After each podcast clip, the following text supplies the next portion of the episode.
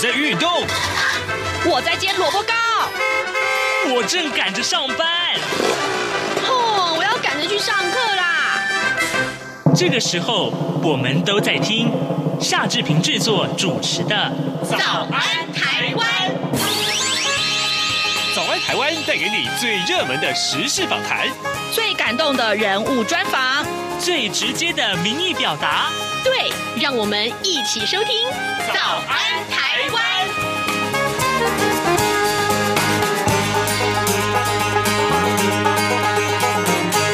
早安，台湾！我是夏志平。今天是二零二二年的一月十一号，星期二，礼拜二。今天我们早安现场的单元要跟您来探讨疫情啊。事实上，从年初开始，我们看到，呃，整个所谓的 Omicron，这是一个新的变种病毒啊，真的已经入侵台湾了。那么，陆陆续续也发生了一些呃让人忧心的一些个案。好，这这些个案到底凸显了哪些问题呢？待会儿我们会为您连线中华民国防疫学会的荣誉理事长王任贤，我们请理事长为大家来分享啊。事实上，他看到的一些防疫的缺失在哪里，还有哪些需要改进呢？待会儿要请您收听这样的访谈单元。呃，在跟理事长连线之前呢，志平有一点点时间跟大家说一说各平面媒体上面的头版头条讯息。我们首先看到是中国时报，中国时报提到就是防疫的问题啊。呃，桃机目前的感染管控其实呃缺失还不少。中国时报的内文是这样提到的：这一波的新冠肺炎的这个本土疫情再起啊，那起因是因为桃园机场防疫的缺失。从一月三号以来呢，桃机的群聚啊，累计已经有三十二个人确诊了。为求亡羊补牢，疫情指挥中心昨天表示呢，勘察旅客入境流程之后，框列了二十八个管制点为感染的热点，其中呢，总共。发现了两百零五个缺失，为求机场人员能够从细节注重防疫啊，那么中央流行疫情指挥中心的指挥官陈时中他也说啊，希望啊这个呃淘机跟淘呃机场外包的清洁公司，也就是信实企业，能够把这些个非常小的缺失能够确实改进。这是今天中国时报上面的头版头条讯息，其中呢这些个两百零五个缺失，包括了像。防护装备的穿脱不当了，还有是清洁消毒的方法也错误了啊。另外，联合报提到的也是疫情，不过他提到的数据是三十一例啊，不跟刚刚我们提到的三十二例，中国时报的说法不太一样。呃，联合报的内文是这样提到的：是 Omicron 的本土疫情升温了。昨天新增加了二十六例的境外移入个案，另外增加了七例的本土案例，都跟桃园机场的群聚事件有关。累计确诊人数已经达到三十一个人，引发了四起的家庭群聚，其中两名。呃，国小生是染疫的，呃，两所国小已经都停课十四天。那呃，群聚事件当中呢，未满两岁的孩童，这也就是一七四一六号的这个个案，那么他的病毒基因定序也出炉了，确定是感染了 Omicron 变异株，这是本土年纪最小的案例。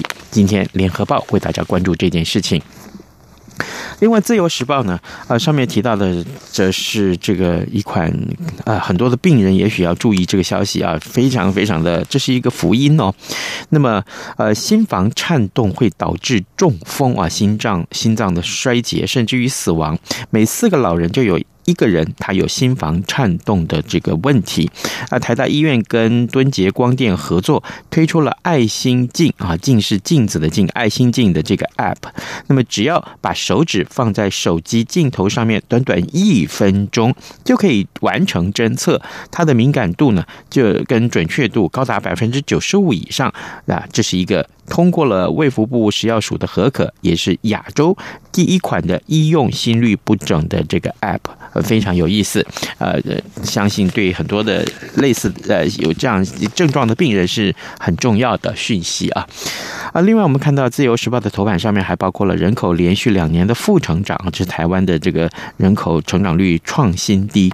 那么去年新生儿只有十五点三万人。现时间早晨的七点零四分五十五五秒，我们先进一段广告，广告过后马上跟呃理事长连线喽。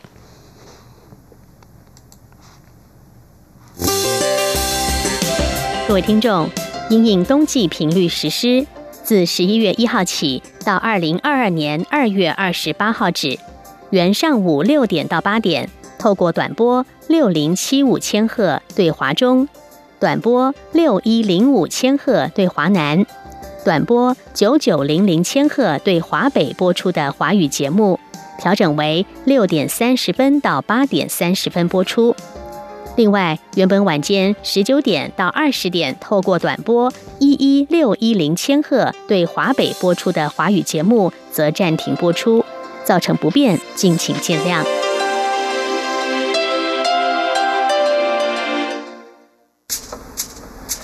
早安，台湾，你正吃着什么样的早餐？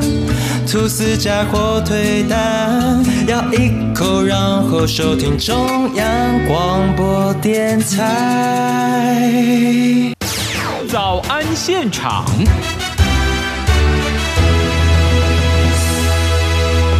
这里是中央广播电台台湾之音，您所收听的节目是《早安台湾》，我是夏志平。此刻时间早晨七点零六分二十六秒啊！来，我们看到了，哎，最近这一两个星期以来，从开年以来，原本和缓的疫情啊，似乎是又死灰复燃了。呃，桃园机场的群聚感染个案已经增加到三十二个，这是今天这个《中国时报》上面的一个报道的统计数据啊。呃，同时呢，接下来要面对这个春节的呃返乡人潮，那指挥中心呢，正在严阵以待，呃，另外还有就是，呃，这个你接种了第三剂的疫苗没有了呢？你你是不是已经接种了？呃，目前好像都预约不到啊，很惨。那么今天我们此刻要为您连线的是中华民国防疫学会的荣誉理事长王任贤，我们请理事长为我们分析这其中的政策啊，有哪些个得失？还有就是桃园机场的管理到底出了哪些个问题？理事长您早，早。大家早，是谢谢谢谢李市长啊、呃，接受我们的专访。也许要请理事长靠稍微靠近这个手机的麦克风啊，谢谢您。首先，我们来看看从这个公卫跟传染病学的角度来看呢，这一波的疫情的感染个案数啊，其实是在不断的增加当中。那是不是也代表紧接着下来到过年之前，台湾的这个疫情大概都不会太轻松啊？这是一个统计数据的一个看法。那大概感染个案到多少的时候，推论会不会大家都担心说，哎，这会不会又要回复到原来的三级警戒？会这样子吗？呃，台湾这个社区疫情啊，我估计啊，因为它的旅客还是源源不断的一直在进来，嗯，那我想这个社区疫情应该是不会太轻松，这是没有错，嗯，但是我不认为还必须要升到三级，哦，因为现在的时代已经跟以前不太一样了，不一样在哪里？现在的老百姓已经打过疫苗了，嗯，几乎有百分之八十以上的人都打过了一剂以上的疫苗。那假如说是这样子来看的话，以前是一剂都没打过，那这个时候的话，我们这个处理的态度就是完全不同了。我们知道这种社区警戒、这种极端的公共卫生手法，基本上来讲是在我们手无寸铁的时候才干的事儿。嗯，那这个这个这个病毒，Omicron 这个病毒，基本上。不管是 Delta 还是 Omicron，它都是已经变种的病毒，它的毒性是降低的。哦，那加上打了疫苗以后，它又更低，所以原则上我们需要进入到极端的公共卫生手法的封城这种做法，基本上是不会再重建了。嗯，这就像是中国大陆在改革开放一样，改革开放是一条永远不会走回头的路。像现在我们的这个这个防疫也是一样，这个病毒在变。但是我们的社区警戒绝对不会再走回头，所以我也有信心，政府也不会再下令走到三级警戒这样子的地步。嗯，哎，那这个大家要稍微放心一点，不过也不能掉以轻心了。但是问题是来了，这个呃，过年呐、过年这个呃呃春节返乡的人潮，呃，我包括就说，像现在大家都在讲啊，就说哎，两年的时间到了，所谓的两年时间，就因为鉴宝啊需要有两年的除籍的问题，那所以这两年来，也许两年来都没有入境的这些呃原本住在台湾的这些在外工作的呃台湾民众啊，那他一定要回来。啊，那不回来的话，可能健保就出问题了。那一旦大家回来，好，现在因为听说这个防疫旅馆全全部都呃爆炸，哈哈，就是呃这个呃挤挤爆了啊，这个要订都订不到。所以我我可不可以也请教理事长？那这个呃，之前您曾经提到过，这个把病毒阻绝于国门之外啊，是非常重要的防疫做法。呃，农历春节到了，好，那这接下来该怎么办呢？哎，是这样子，因为我们这个开放啊，就是开放边境，这是一个趋势。嗯，不管以后怎么样，都必须开放。嗯，但是开放的时候，不是我们开放边境，不是要开放病毒啊，这两个可以同时一起达到目的目目标的。嗯，绝对不是开放的边境就是开放病毒。所以，只要我们边防能够做得好。台湾就会安全，这个没有问题的。那我们的边防当初就是因为我们的筛查没有做到立即筛查，现在对于这个边防已经开始进行立即筛查了。嗯，我个人认为这个是有进步，这绝对可以有效的把病毒阻绝于病境外。那这个可以让我们既然让旅客能够有进来，也能够让病毒阻绝于境外。是及时的这个侦测其实很重要，可是问题来了，呃，我那天看到新闻有讲说，从呃桃园机场入境的这些旅客，每天其实为数还不少，可是桃园机场的目前的人力啊，检测的现场及时检测的人力，其实一天大概也只有六百名乘客，呃，也就是说，也就是说，呃，接下来每天入境的这个呃旅客，从国外入境的这些长程旅客啊，大概都会因为要在机场等。待很久，至少两三个小时以上，或者甚至于更久，那他们恐怕会更不耐烦，会不会对这个防疫工作也是一种，呃，我需要是不是也需要大家体谅？但是防疫工作来讲，是真的很艰难了。呃，这种做法哈，嗯，这个做法是绝对正确的，对，但是做法可以改进。我们可以改进到能够大量筛查，大量筛查怎么做呢？其实我们在机场已经在做了一个所谓的唾液筛查。嗯，唾液筛查就是说你去掉这个要要专业人员裁剪这个动作，那这个是这个只要老百姓自己能够吐一口口水，这个口水就能够进行 PCR 的筛查。是，那这个东西为什么不能够推广呢？推广的时候，我们这个最。这个速率决定步骤里面的那个所谓的这个裁剪这个东西就能够直接拿掉了。那这个很简单，整个做法我有个建议是，怎么做呢？其实很简单，我们只要把这个试管呐，那个裁剪那个试管就发给航空公司，你们这个航班的这个这个这个机组，航班的这个在飞行的过程当中就可以把口水吐了啊，吐了以后吐了以后，然后一到停机坪以后。那这个我们的裁检，我们的取样人员就直接上去把那东西全部收起来，因为这个这个唾液筛查如果在机场直接做的话，只要机器搬到了机场，我们人员不需要搬到机场，我们这个裁剪的这个这个唾液拿来以后，直接放在那个机器里面，四十五分钟就有结果，然后四十五分钟以后再通知，好，哪个人阳哪个阴，阳的人你进医院，阴的人直接给我进防疫旅馆。就这么回事，所以这个再多的旅客也不担心。我们只要弄得多的机器，就能够应付多的旅客，而不是要有多的机器，还要多的裁剪人员在。你把裁剪人员这个关卡拿掉以后，我觉得这个就好的很多。所以这个是值得我们的防疫单位来以后参考的。嗯，诶，对，这个嗯。而且这个不会造成这个入境旅客的大塞车啊，他们嗯减少了怨言，我想这也是很重要的。重点是，呃，李李长，那这个交给航空公司来做这件事情，那。呃，比如说空服人员啊，在飞机上面要把这个呃唾液的收集器交给旅客，那应该不会有人故意要，比如说呃这个呃多吐两口，比如说吐到别人的这个这个呃呃收集器里面，那这个准确度会不会有点问题？应该不会吧？因为嗯，因为在飞行时间来讲的话，嗯、基本上来讲航呃这个这个机这个这个机组人员他能够有效的管控他们这个这个这个。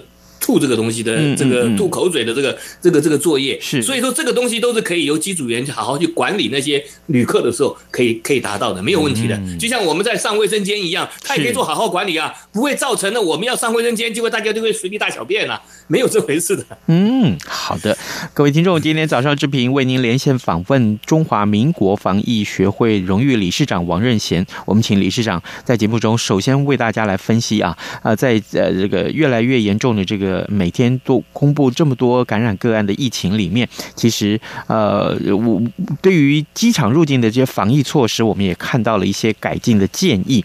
所以今天像《中国时报》上面所提到说，桃园机场有有这么多的缺失啊，呃，两百零五项缺失，但是那陈时中指挥官说，哎，这都是小缺失啊，希望能够尽力配合。像比如说防护穿被呃这个穿脱的不当啊，还有这个呃清洁消毒方法错误。所以理想，像这些个很基本的，也许在呃一般的这个呃呃传染病防治的这个相关的呃工作范围里面，这些是很很基础的东西 A、B、C。可是对于一般的清洁公司来讲，他们不知道它的严重性，是不是很容易就会造成一些缺失？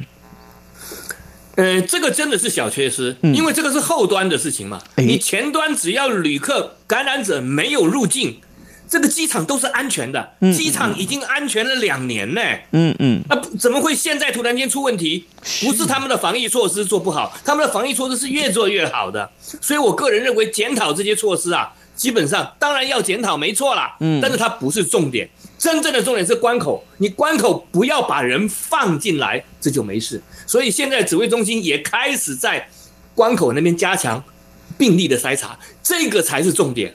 但是在在这个的时候，我们同时加强感控措施，这当然可以，但是不能够只加强感控措施而不加强这个关口的那个那个裁剪，这个才是。我们真正整个问题的症结是，还有啊，当然疫情再度开始紧张了。最近各各国每天的感染数都出现可怕的增加数。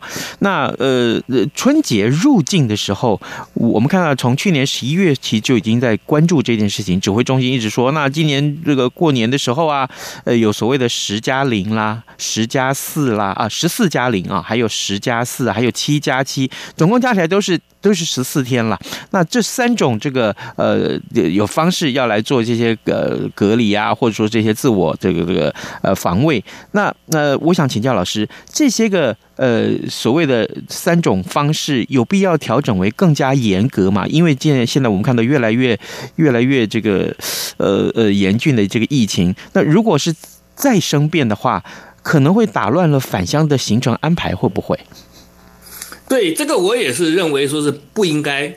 简易不应该从加长去去去着手。对，加长是什么意思？是我们手无寸铁，身上没有任何的工具的时候，你不得已只好把人给关起来，关七天，关十四天，关二十一天。但是问题是这样子的关法的话，其实我们前一阵子不是还出了一个事情吗？关了十四天以后，再六天，他还是出现阳性啊。对啊，所以这个关是关不住的。所以我真的是很不建议往加长的方向去走。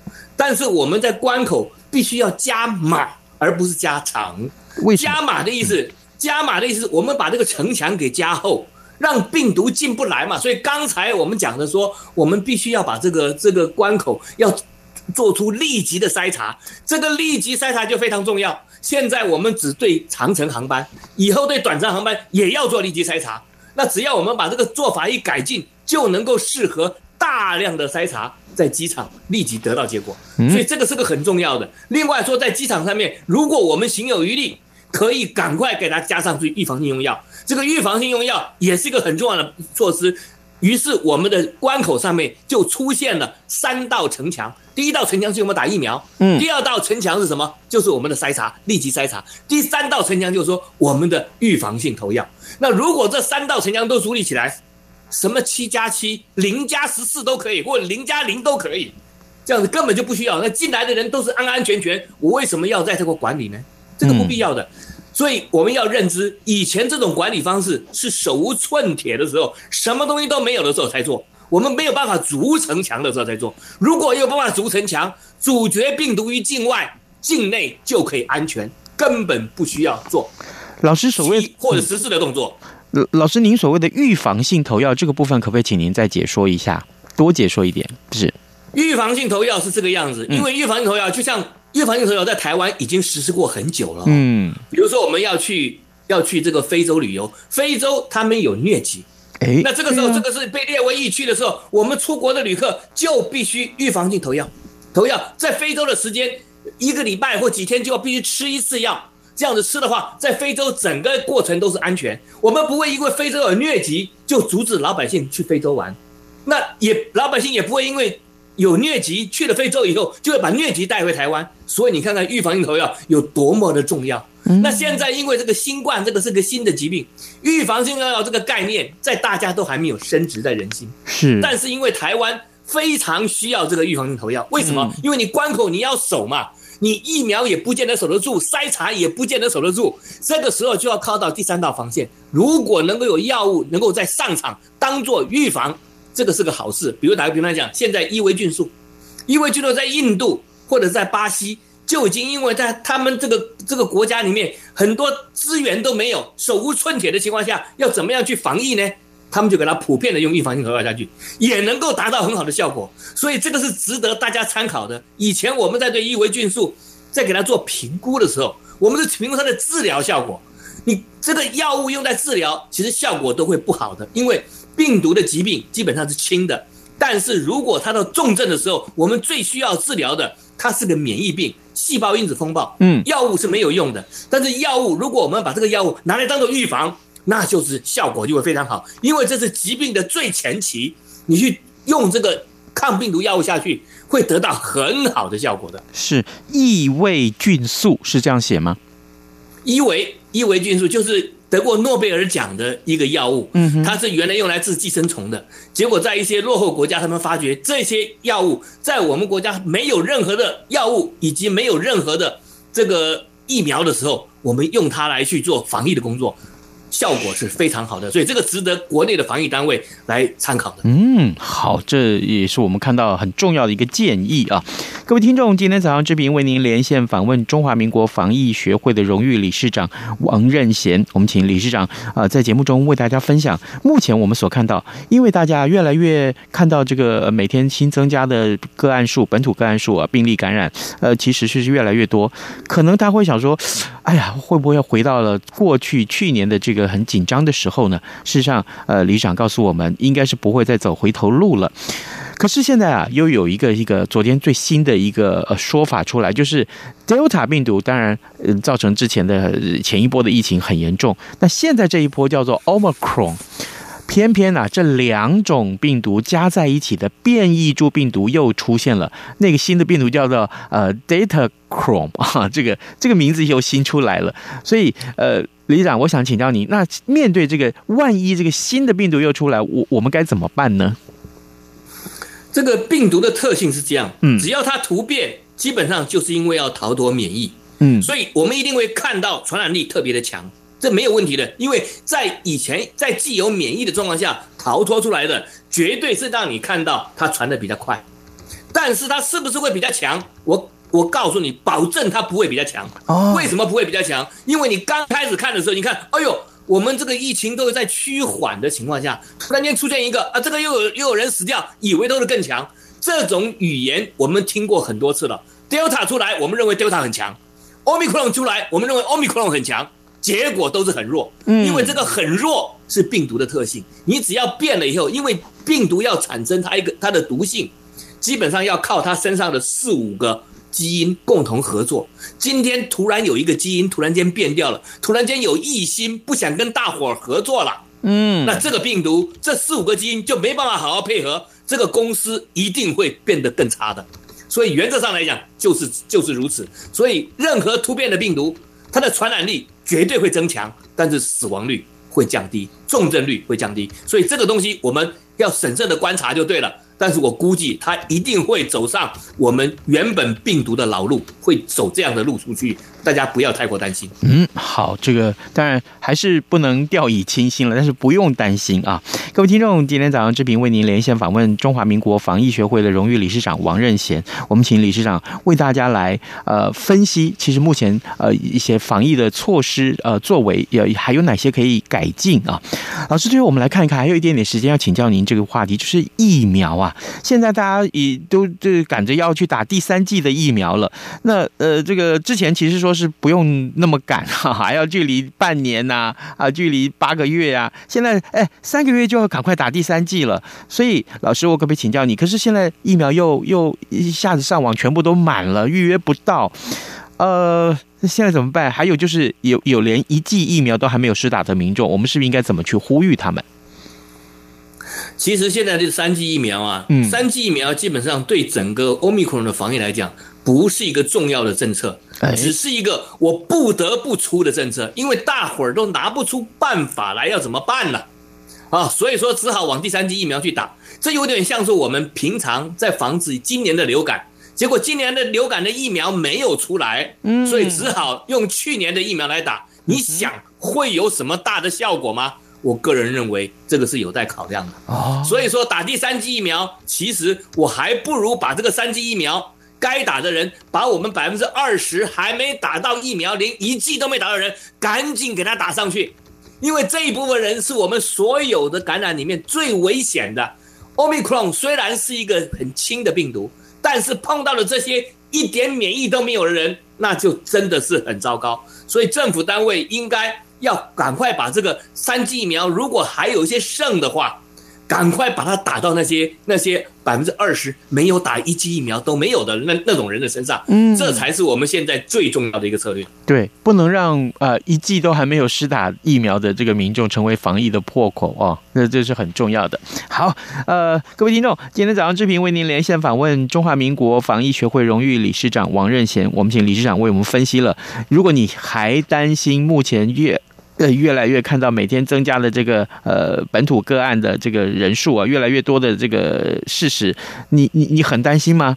没有关系啊，那今天我们经过了理事长的一些解说，事实上大家可以放心。但是呢，也不是叫你掉以轻心，有一些重要的防疫工作还是要做。而且我们看到的是，目前在机场的这个立即筛检的这些个重要的措施，其实是非常非常重要，而且已经开始做了啊。大家对于接下来过年的时候，呃春。春节期间啊，这个疫情其实是呃怀抱的这个审慎乐观的心情。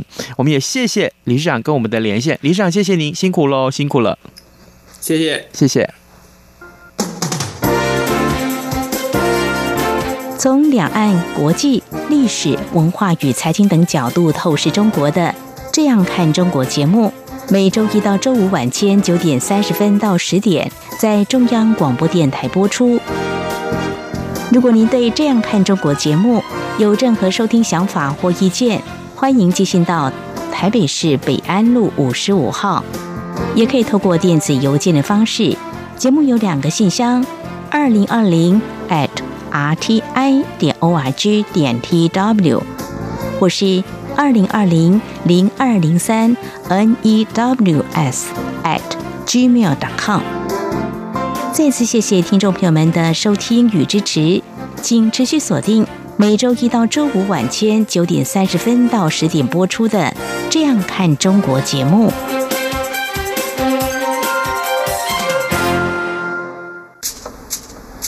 早安，台湾，你正吃着什么样的早餐？吐司加火腿蛋，咬一口，然后收听中央广播电台。早安，豹马仔。